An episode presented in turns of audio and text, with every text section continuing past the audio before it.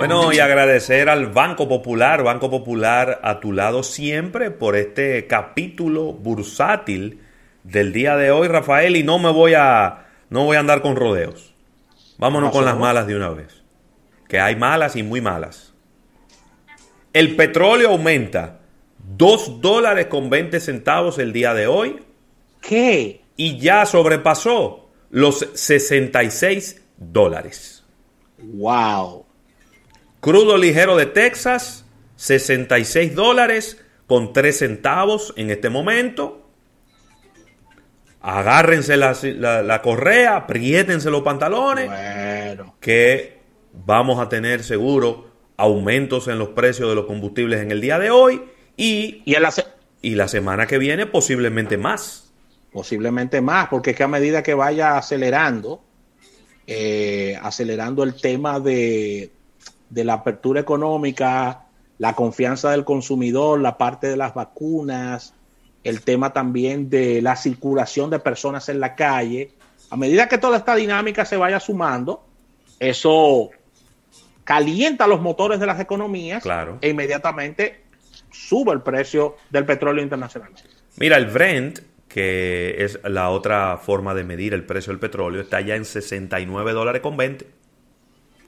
Es decir que eh, mientras eso ocurre, el oro está bajando. Es decir que es doble mala noticia. el oro está bajando. Hoy baja 3 dólares con 20, pero ya viene, durante toda la semana ha venido bajando el precio del oro en el mercado internacional y ahora se cotiza en 1.697 dólares con 50. Recuerden que el, el oro estuvo en 1.900 dólares. A mediados del año pasado, 1.900, 1.925 dólares el año pasado. Estuvo muy cerca de los 2.000 dólares. Y ahora está en 1.697. Es decir, que ha venido perdiendo eh, su valor en el tiempo. Así que está complicado. Los índices bursátiles están eh, positivos el día de hoy. El Dow Jones aumentando en un 0.81% y ahora se coloca en 31.174.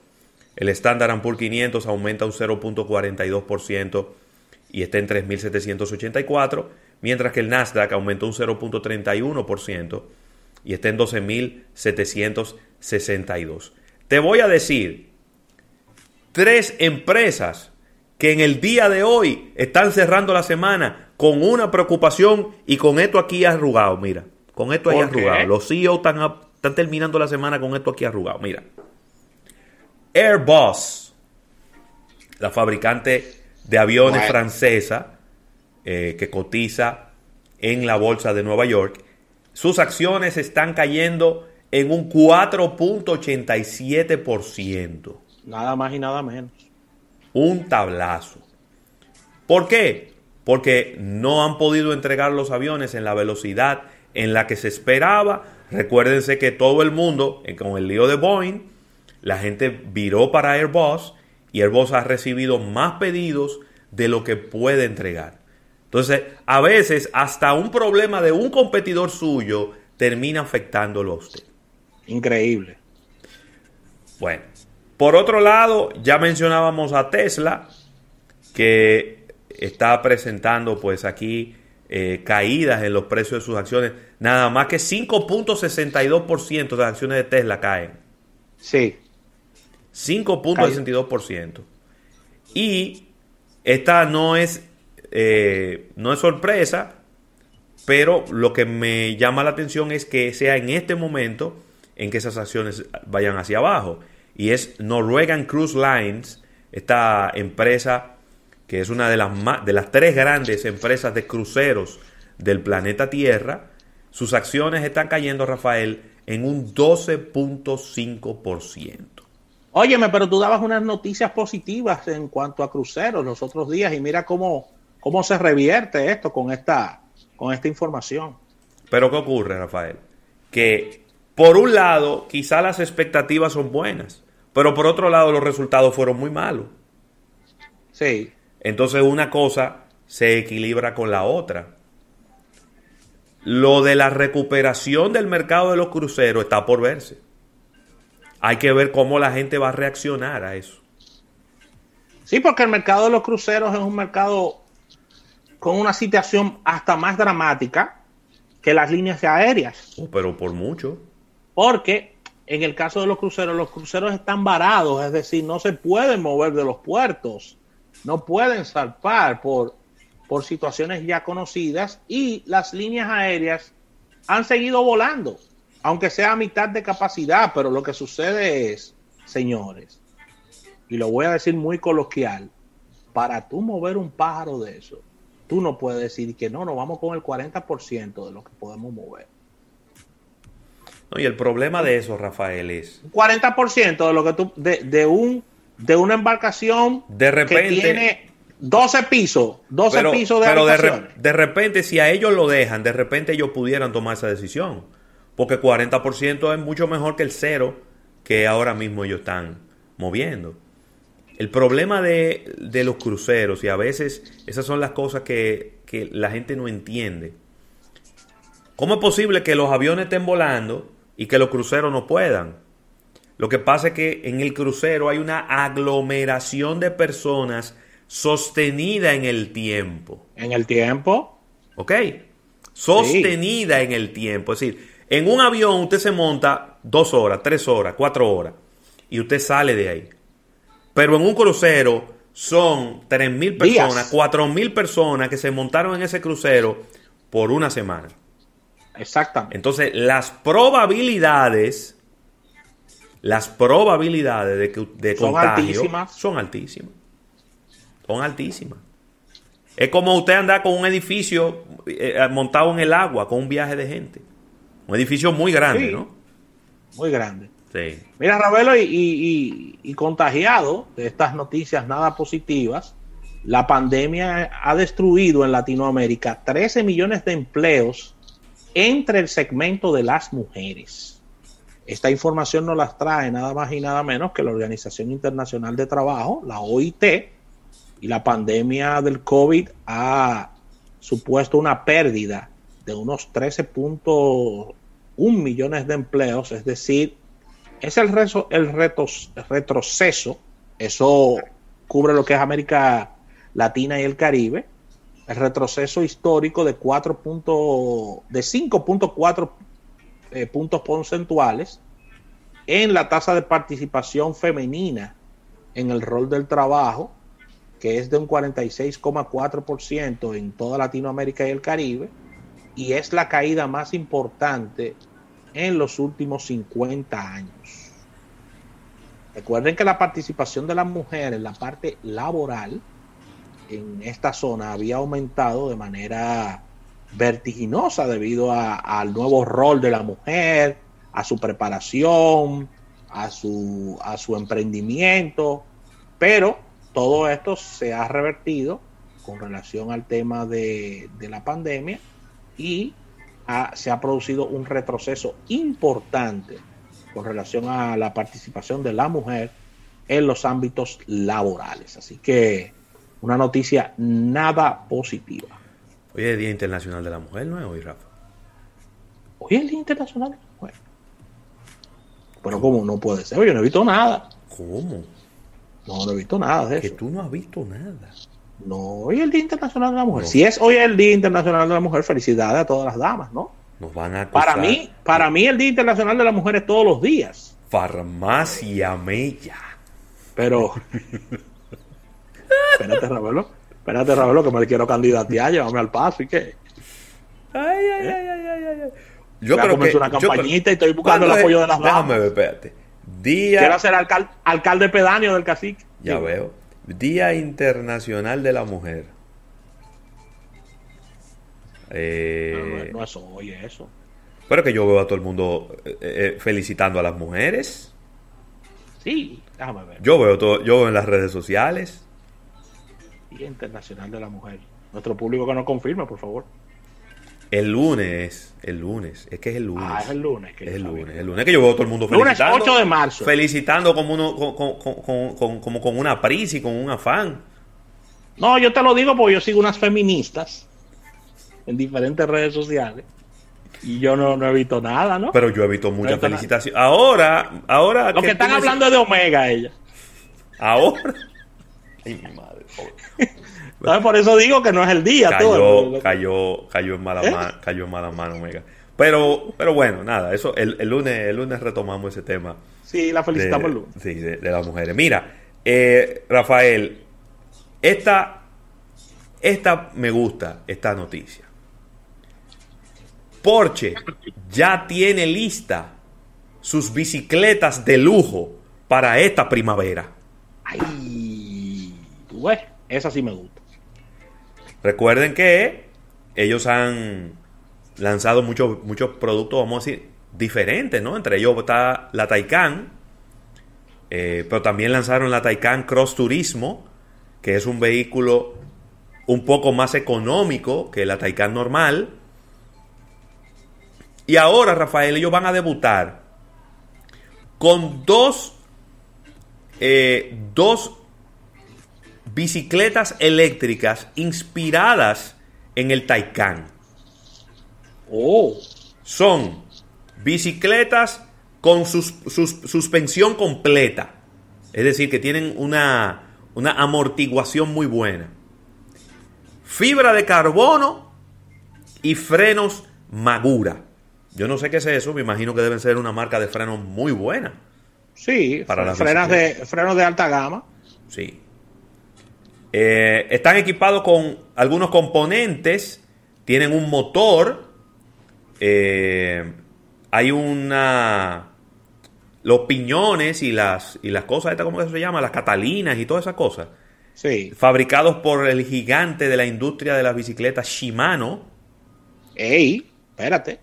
Y eh, dice que ellas, este, estas bicicletas han sido hechas pensando en que sean un complemento del Taycan Cross turismo. Ah, eso es, eso es que viene con accesorios para, y entonces, para, que, te la, para que te la lleves ahí. Oye, qué interesante. El cross turismo va a venir con un, con un cargador trasero en donde tú puedes llevar hasta tres bicicletas. Vuelvo y repito, bicicletas eléctricas. Es decir, que además de que usted las puede pedalear, pues también traen un motor eléctrico para que usted vaya a una velocidad de hasta 15 millas por hora. Rafael Fernández. Se llaman las Porsche e-Bike Cross. Entonces, bueno, son dos. Está la Porsche e-Bike Sport, que está diseñada para las calles. Y está la Porsche e-Bike Cross, diseñada para los terrenos agrestes. Voy con los precios. Vienen precios. La e-bike Sports comienza en 10.700 dólares. Una bicicleta. Y la e-bike Cross, ¿verdad? Es más económica, 8.549 dólares. Muy bien. Ahí está. Pues sí, tengo que sacar un seguro obligado. Bueno, yo. Sí. Hay que ¿Vamos a sacar un seguro? un seguro y, un seguro bueno, ¿eh? Claro, un seguro bueno. Y un seguro, bueno. Porque no cualquier sí, seguro. un seguro. Seguro reserva. El Taycan, Rafael, que me pregunta aquí el amigo Raymond Pichardo. El Taycan Cross Turismo cuesta, comienza en 91 mil dólares. Este es más barato que el Taycan normal. El Taycan normal, el, Taycan normal cuesta más. Déjame buscar aquí. Taycan. El Taycan Turbo S. Déjame ver. Eh, déjame ponerle aquí price. Pero es sabroso el precio. El Taycan 4S comienza en 103 mil 800 y el Taycan Turbo en 150.900. Y hay un Taycan Turbo S que cuesta 185 mil dólares, Rafa. Nada más. Bueno, pero es un carro deportivo, de lujo y Porsche. Y eléctrico. Tremendo. Sigue Porsche. Sigue Porsche marcando tendencias. Totalmente, totalmente. Y yo te diría algo, es una excelente apuesta la de ellos de meterse en el negocio de las bicicletas eléctricas. Sí. Porque eso está muy relacionado con el mundo de los vehículos, de los carros eléctricos y de quizá usted ir en el carro hasta un lugar y de ahí entonces trasladarse en la bicicleta hacia la, otra parte del camino, eh, etcétera, etcétera. Así que ahí está. Déjame ver, Rafael, si ya, si ya tenemos los precios de los combustibles. Bueno, son las 2 y 6 y 5 de la tarde. Ellos, eh, ellos no son tan rápidos tirando los precios de los combustibles. Mira, bajó un, bajó un poco, Ravelo. ¿El qué? Eh, es una noticia positiva en Estados Unidos. Eh, bajó levemente lo que es el índice de desempleo. Sí. A 6,2 en febrero, que es una noticia positiva dentro de toda esta situación. El número de desempleados en el país se redujo a 10 millones una cifra que es todavía muy por encima de los niveles eh, que teníamos en febrero del año pasado. Y el índice de desempleo descendió en un 0.1% y se situó en 6,2. Así que ahí está.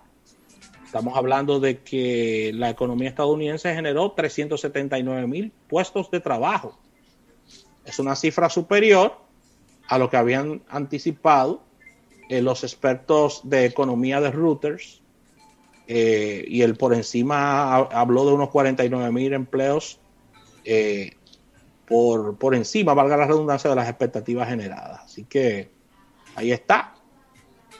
Recuerden que el desempleo estaba prácticamente llegando a uno en Estados Unidos antes de que llegara la pandemia. Sí, sí, sí, sí.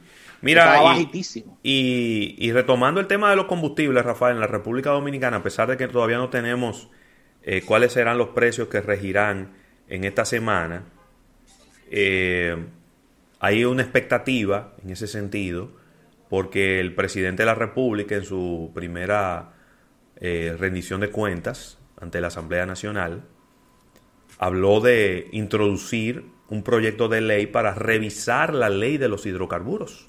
Bueno, ayer, la 112-00 y así poder revisar la estructura de los costos y lo relacionado a la fijación actual de precios de los combustibles. A ver, ayer, ayer había un senador en un programa de la tarde hablando de todo lo que contiene la ley. Y eso es un enrede ahí. Que para uno entender eso hay que sentarse una tarde completa de todo lo que tiene esa ley. En el sentido de, de ¿Qué le metieron 10 pesos a esto? Que, que, óyeme, ahí hay un arroz con mango. Que yo iba en el vehículo y yo nada más digo, pero por, pero por eso es que tiene este lío esto. O sea, hay demasiado, demasiado players y demasiada, demasiado complejo el tema y demasiados ítems en, en, este tema de, de, los combustibles. Bueno, pero entonces, dentro de, todo. Esos que, de esos líos que nos meten los políticos.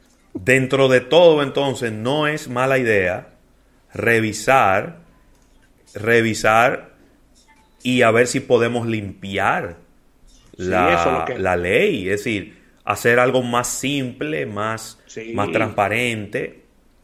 Parece, digo, yo no soy un experto en esos temas y quién soy yo para llevarle la contraria al señor Ramón Alburquerque, que es un, no, no, no, que es un genio. Sí. Él es un genio. Ah, Hace que, hace que se llama su programa. Bueno, pero por eso lo estoy diciendo, porque no fui yo que le puse el nombre, fue él mismo. Los genios de la... Él es un genio. Que por cierto, tenía mucho tiempo que no vi una gente con ese bigotico, Rafa. ¿Tú viste qué bigotico más interesante? El de Ramón Alburquerque. Está interesante el bigotico. Pero bueno, dice él que la ley no hay que revisarla. Porque lo que la distorsión no es en la ley que está. Pero ahora, con lo que tú me estás diciendo, yo pienso que de todas maneras no está de más revisar la ley. Porque si tiene tantas cosas y tanta distorsión y tanto parche que se le han ido pegando en el tiempo, este es un excelente momento para revisar eso. Porque de lo contrario, no vamos a tener combustible barato más nunca en este país. Oye, que te, oye, sí, pero oye que te lo estoy diciendo. Pero es que, es que lo, Rafa, es que la gente se está haciendo un cocote de que el, petróleo, el barril de petróleo va a bajar 40 otra vez y eso no va a, eso no va a ocurrir. Eso no va a ocurrir. No. Porque el precio del petróleo está en manos no de los quienes lo consumimos, está en manos de quienes lo producen. Pero claro. Desde que el precio del petróleo baja un poco, ¿qué hace eh, la OPEC? ¿Eh? Recorta la producción, inmediatamente el precio se dispara. No, y además teníamos un player haciendo muchísima presión, que era Estados Unidos de su lado, y Estados Unidos está haciendo lo que tú dijiste, Ravelo, se recogió. Claro. Se recogió, dijo, no, no, no vamos, no vamos a producir tanto petróleo. Eh, y eso presiona el, los precios, lo cual no nos conviene porque no somos productores de petróleo, ni cerca de eso. Y recuerden algo, ya hace años las relaciones y la luna de miel con Venezuela terminaron, ¿eh? No, bueno, ya Venezuela no tiene gasolina ni para ello. Pero te estoy diciendo, viejo, entonces, entonces, ¿a dónde que nosotros vamos a buscar gasolina barata? O, barata no. o con facilidades de crédito que nos la despachaban. Sí, y, tú la, y tú la pagas cuando tú, puedas. Sí, pero ese, e, es, esa es una solución muy muy inmediata, una solución que te resuelve un problema ahora, pero te agrega otro problema más adelante. Mira, dice aquí Rafael Ogando que él pensó que dependía de la tasa del dólar y del precio del petróleo.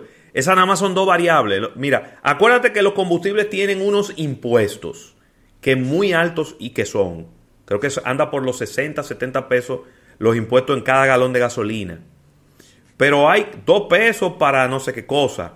Hay 10 pesos para no sé qué otra. Es decir, le han ido pegando muchísimas, muchísimos parchos a esa ley. Cada vez que, que, que hacía falta dinero, agarraban los hidrocarburos y le pegaban un, pedazo, le pegaban un parcho. Eso es lo que pasa. ¿Eh? Bueno, así que a Dios que nos agarre confesado. Bueno, a la gente que se prepare, a la gente que se prepare y que deje de estar comprando vehículos de ocho jarros y, y vehículos grandísimos. Y yo te voy a decir algo. La industria de la movilidad eléctrica en la República Dominicana debe de aprovechar esta coyuntura. Sí. Tiene que aprovechar esta coyuntura. ¿Y cuándo va a aprovechar la coyuntura? Cuando bajen los precios. Es que no van a bajar. Digo, cuando bajen los precios, no. Cuando quizás se reformule la ley y las condiciones cambien. Vamos a decirlo de otra forma, ¿no? Sí. Pero. Vamos a ver. De nuevo, yo es un pienso. perfecto, porque es que el tema del combustible está en la palestra pública, está eh, eh, en el día a día de la conversación. Sí. Así mismo. Entonces, de nuevo, siempre habrán los sospechosos favoritos para agarrarlos en el momento en el que el Estado le haga falta dinero. ¿Quiénes son? Las bebidas alcohólicas, los cigarrillos, sí las telecomunicaciones, que gracias a Dios la soltaron por un tiempo, pero ese era, el, ese era el, sospechoso favorito para agarrarlo. Y la gasolina. Ahí está. Entonces, ahora se va a revisar la ley, que yo cuánto, uh, de repente los combustibles puede que bajen un poco de precio, pero eso, eso va a ser temporal. Y yo creo que la gente tiene que, y eso, Rafael, ojalá que la famosa sincerización de la tarifa eléctrica no sea para darnos in the mother. Ojalá y que no. Porque esa palabra, cuando yo la escuché, me dio un frío aquí. Sincerización de la tarifa eléctrica. Mira, me dio un frío. Nunca nos va bien a los consumidores con ese término de sincerización. No. Es más, yo creo que en, en la historia de la humanidad, cuando una gente dice, déjame ser sincero contigo, ya tú sabes que es un tablazo que te va a dar. Esas sincerizaciones nunca son buenas, Rafael. Así mismo. Así que vamos a despedir ya que de verdad que nos estamos sincerizando demasiado. Vamos a agradecer a nuestros amigos del Banco Popular, Banco Popular a tu lado siempre. Al retorno venimos con una innovación al instante.